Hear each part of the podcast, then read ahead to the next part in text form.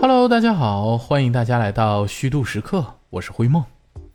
二零二二年了，在这里灰梦先祝大家新年快乐，诸事顺意。虽然咱们的节目啊才做了四期，但特别开心，灰梦能够在虚度时刻陪大家一起来到新的一年。二零二一年的世界依旧被笼罩在疫情的阴霾里，好像每天都有点什么糟心的事儿发生。时间呢还在猛踩油门的前进。但好像我们的生活啊，依旧千头万绪，理不清楚。但没有关系，二零二二年灰梦和虚度时刻依然会在这里，每周陪大家虚度一刻时光，放松一刻心情。那也让我们一起来倒计时一下，距离咱们虚度时刻成为百年老字号播客还差九十九年。那不知道这个元旦的三天小长假，大家过得还开不开心啊？有没有和身边的爱人、亲人们一起跨年？有没有在元旦新的一天立下新年的 flag？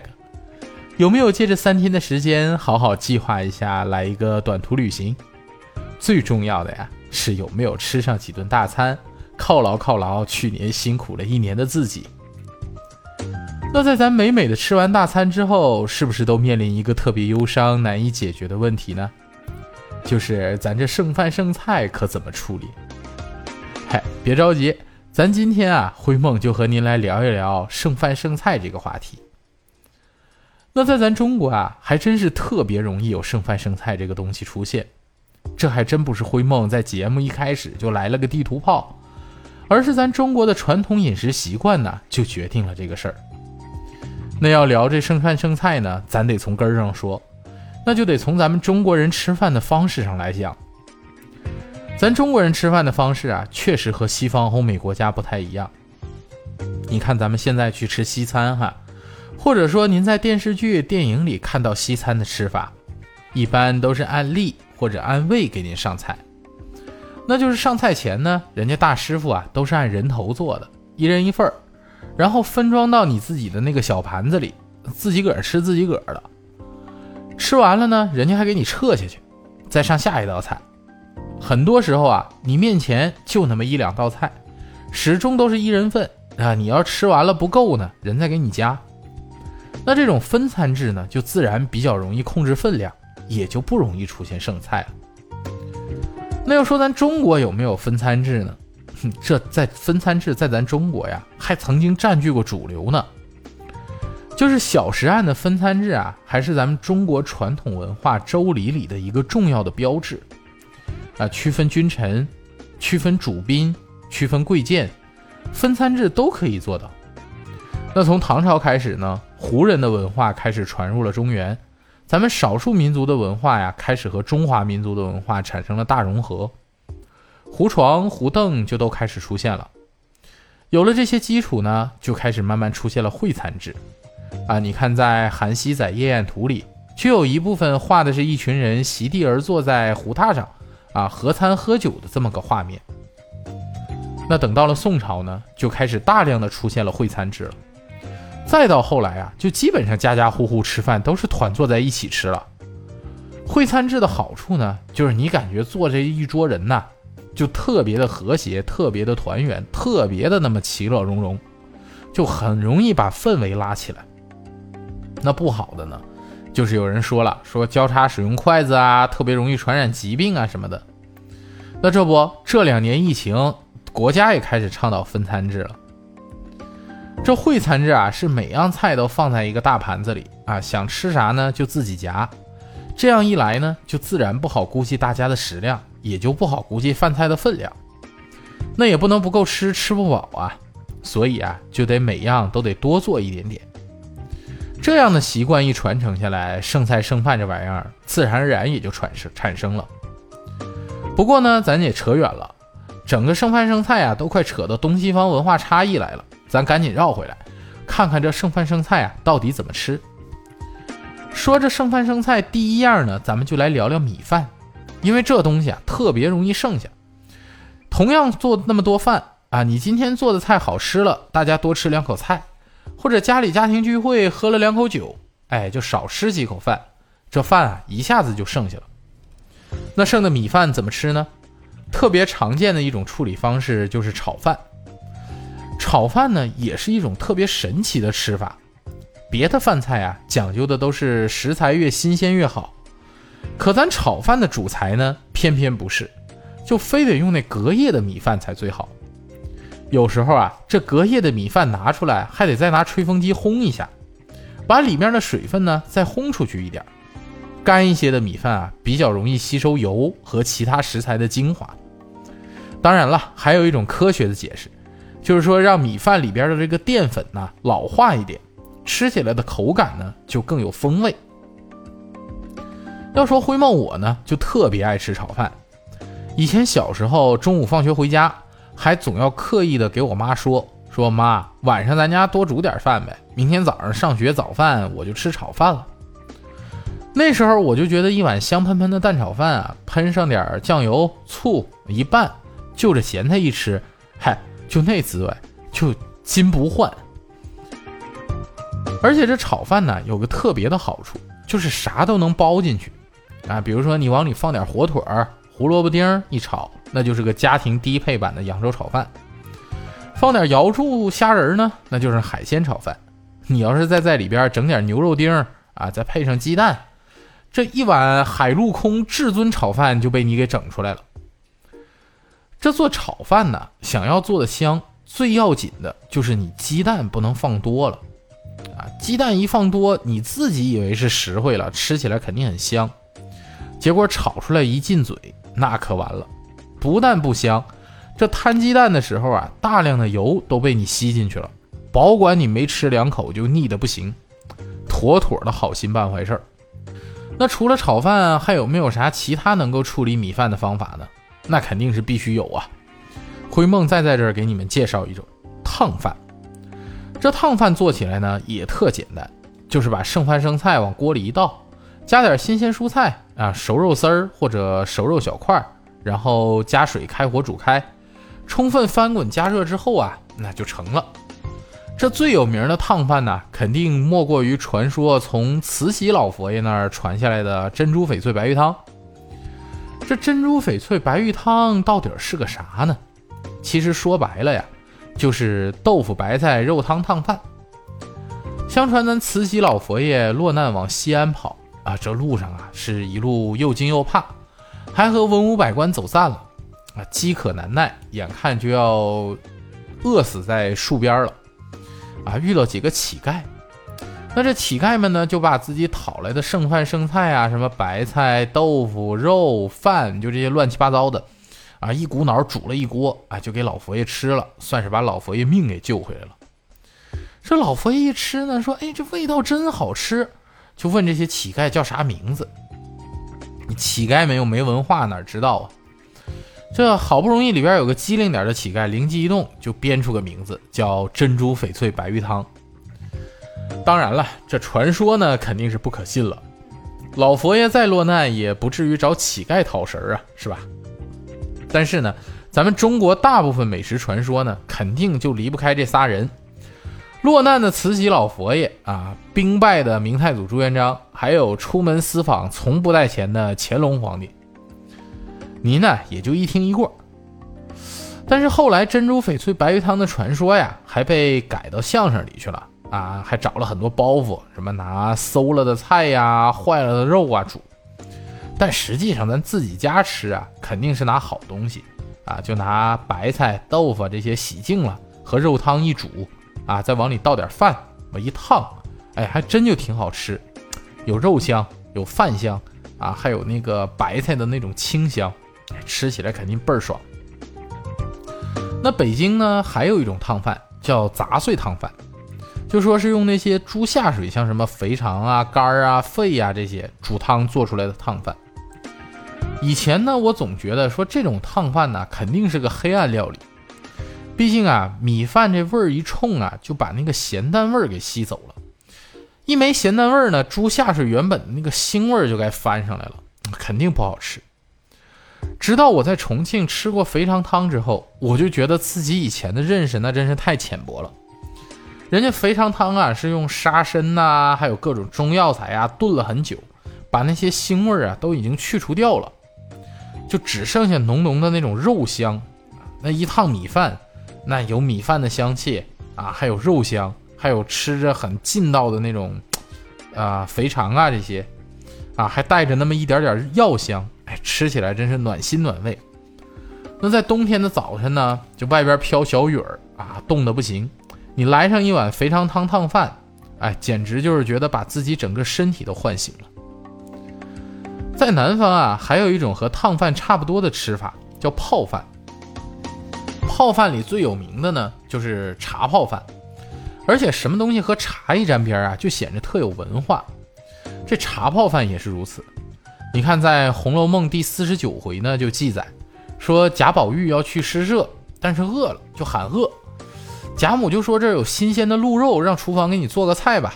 啊，贾宝玉也等不及，就匆匆拿了茶泡了碗饭，就跑去诗社了。还有个记载呢，是秦淮八艳里边的董小宛说也特别爱吃泡饭。啊，书上记载是这样，说董小宛精于烹饪，啊，性淡薄，对于甘肥之物无一所好，每次吃饭。均以一小壶茶温陶饭，此为古南京人之食俗，六朝时已有。所以可见呢，这个茶泡饭呢，确实在我们国内啊流传很久的一种处理剩饭的这个方式。茶泡饭呢，顾名思义啊，就是热茶泡冷饭，啊，把饭泡开了也就成了。那吃起来呢，有一股子那么茶的清香，就很爽口。配上一些清爽的小菜呀，就特别能够拯救人的食欲。夏天的时候呢，来上这么一碗，虽然入口的呀是热饭，但是吃下去却感觉整个人都能清爽几分，就特别舒服。当然了，除了茶泡饭呢，南方人也会用其他的东西泡饭。你看，像梁实秋先生啊，就在他的文章里记载了在上海朋友家里早饭吃泡饭的场景，那就是把前一天的剩饭剩菜煮开。啊，然后盛出来就是泡饭了。那但是呢，他还要配点东西，还要配油条啊、油炸花生米、腐乳这些小菜儿这剩饭配油条也是个挺有意思的吃法。当然了，米饭剩饭处理的方式呢还有好多种啊，什么做锅巴呀、饭团呐这些。那还有一种比较奇特的呢，就是做米酒。而且做出来那个米酒剩的酒糟啊，还可以用来做鱼，也算得上是物尽其用哈，一点都不浪费。那咱说了半天米饭了，咱再聊聊面食。因为中国人的饮食习惯里啊，总不说嘛，南米北面，就说南方人爱吃米，北方人爱吃面。那我刚到重庆的时候，就总有新新认识的重庆朋友问我说：“你在家那边是不是都不怎么吃米饭？”当然，其实东北本身就盛产大米，所以吃米面还比较平均。但确实啊，我也得承认，北方人呢对于面食的热爱啊，要比南方人肯定要更甚很多。那馒头啊、饼啊这些吃法也是层出不穷，而且呢做出来呢都是特别豪放，就一蒸一大锅。所以每一次啊弄多了，剩下怎么处理呢？最简单的方法呢就是烤。啊，生好了炉子，把冻得梆硬的馒头片儿啊往上面一放，那随着下面炭火的翻滚呢，慢慢呢馒头就也松软起来了，啊，那麦香味儿也就慢慢飘散出来，整个屋子都是馒头的香气。烤的差不多软和了呢，就可以拿下来吃了啊，就着咸菜一吃，这也不比刚蒸得的那种差。特别是啊，烤的东西啊，它有一股那种焦香味儿，就让人呢。就感觉特别有安全感。北方人除了馒头之外呢，还有两个特别有特点的面食，那一个是烙饼，一个是饺子。特别在东北，动不动就吃饺子。经常有南方的朋友就问我说：“饺子是不是和你们东北人有什么仇啊？啊，你干啥天天总吃人家？”那还真不是，但是东北人确实就爱吃饺子。那饺子做多了怎么办呢？第一种啊，就是没煮之前包多了，那简单，就扔出去冻上就行了，随时吃，随时拿出来。那要是煮了的呢，一般就得给它进行一个再加工，一般就是煎或者炸。炸出来的饺子啊，就是外表金黄啊，那表皮咬下去一口啊，还有点酥脆的那种感觉。那配合里边那个被完全加热之后又重新变得非常多汁的馅儿呢。就让饺子多了一个有丰富层次感的口感。有的朋友可能就觉得，那你这不就是整了个锅贴吗？其实炸饺子和锅贴啊还有点不一样。锅贴呢是生的面、生的馅儿直接下去煎，而且煎的过程中啊，你还得不断的往里加米汤。他们说想要香啊，还得加点醋。吃起来的口感呢是下面酥，哎，上面软。炸饺子呢是把整个外面都一起炸了，啊，那那个就是有点外酥里嫩的那种感觉。那饼呢就更讲究了，北方人喜欢吃那种处理剩下饼的方式啊，就是炒饼，啊，把饼切成细丝儿，放上白菜丝儿、胡萝卜丝儿，再来个鸡蛋或者再来点肉，就和那炒面的做法差不多。但吃起来的口感呢？因为你烙饼的时候啊，已经放过一道油了，而且又有火候，那炒饼做出来呢就要劲道很多。所以你别看炒饼是一种剩饭的处理，那可是很多北方人的心头好啊。那说了这么多剩饭呢，咱们再来聊一聊剩菜这个事儿。说到剩菜啊，就必须得提到一个特别有名的，甚至。以前的时候，有一些酒楼啊、饭馆啊，还专门卖的这么一种剩菜，叫折罗。折罗这意思啊，也很字面，其实就是以前呢那些呃北方啊做那个席面的那种酒楼饭馆，人家弄完席面之后啊，就会把那些没有怎么动过筷子的菜放到一个大笸箩里，啊混到一起，有人来买呢，就舀一勺子，那舀到啥算啥。那这折罗最大的好处呢，就是便宜。据说啊，以前老北京专门做席面的那酒楼啊，一份传统的席八大碗啊，一般要一块二、一块三；精细点的八大碗呢，要一块八。但剩下的这折罗呀，就是一毛钱一大勺子。那这东西不就给咱普通老百姓开荤的吗？而且折罗这东西吃起来也很有意思。折罗这玩意儿啊，我感觉就是咱餐饮界开盲盒的鼻祖。反正一毛钱就那么一大勺，啊，你要是运气好呢，赶上这一大勺里有大虾、肘子，哎，你就算赚着了。那你要是赶上你买的菜是那种高端的席面啊，那里边说不定还有鲍鱼、海参，那你说这一下子可不算开了大荤了吗？据说孔府第七十六代孙孔令仪啊，衍圣公就特别好折罗这一口，还经常让他家里的仆人去买折罗。哎，好家伙，你看人衍圣公这么大身份，还偏偏就爱吃剩菜，也是萝卜白菜各有所爱。那饭店里剩的席面呢，可以做折罗，咱家里剩的菜怎么办呢？其实咱家常剩的菜呀，基本上就都是来个大锅炖。比如在东北呢，就是乱炖。虽然后来乱炖呢发展成了一道专门的菜啊，里边放茄子、土豆、肉这些东西，但其实呢，各家的乱炖都不太一样。说白了就是啥都能往里放。你把前天吃的菜啊放到里边去炖啊，来个一锅出，自然就有什么奇特的味道。比如说有些家里啊就很喜欢在乱炖里放番茄，哎，就感觉有点那么酸甜的味儿，特别好吃。那进了山海关呢，这种一锅出啊就不叫乱炖了，这个做法呢叫啥？叫烩。但其实万变不离其宗啊，其实就是把很多种食材放到一起煮，啊，煮出来之后就就着馒头啊这一吃，啊，非常下饭。到了重庆啊，可能稍微有一点不同，因为重庆人吃饭呢就重油重辣，所以呢处理剩菜啊，如果你一锅出就会显得很油腻。所以有一个特别的处理方法，就是今天吃饭剩的菜呢，做下一顿做面的浇头。重庆这地方啊，就有句俗话嘛，就是说判断一个食物好不好吃的最高评价，就是说你这个菜不要扔了，那拿回家下顿下面吃，能下面的菜那就是好吃的菜。今天呢，灰梦和大家聊了这么多关于剩饭剩菜的事儿。不知道大家发现没有，其实剩饭剩菜这东西啊，稍微再加工一下，还真就能化腐朽为神奇，创造出新的美味来。不知道听完手机边的您有没有欲望打开冰箱，把昨天剩的菜拿出来改造一下呢？反正我这儿啊是已经想好了，明天一早呢，我就来个翘脚牛肉汤饭，好好的整他一顿。您要是有什么想聊的、吃的、喝的、玩的，欢迎在节目下面留言，灰梦我呢都会认真去看，然后啊，咱们就找个时间好好的聊一聊。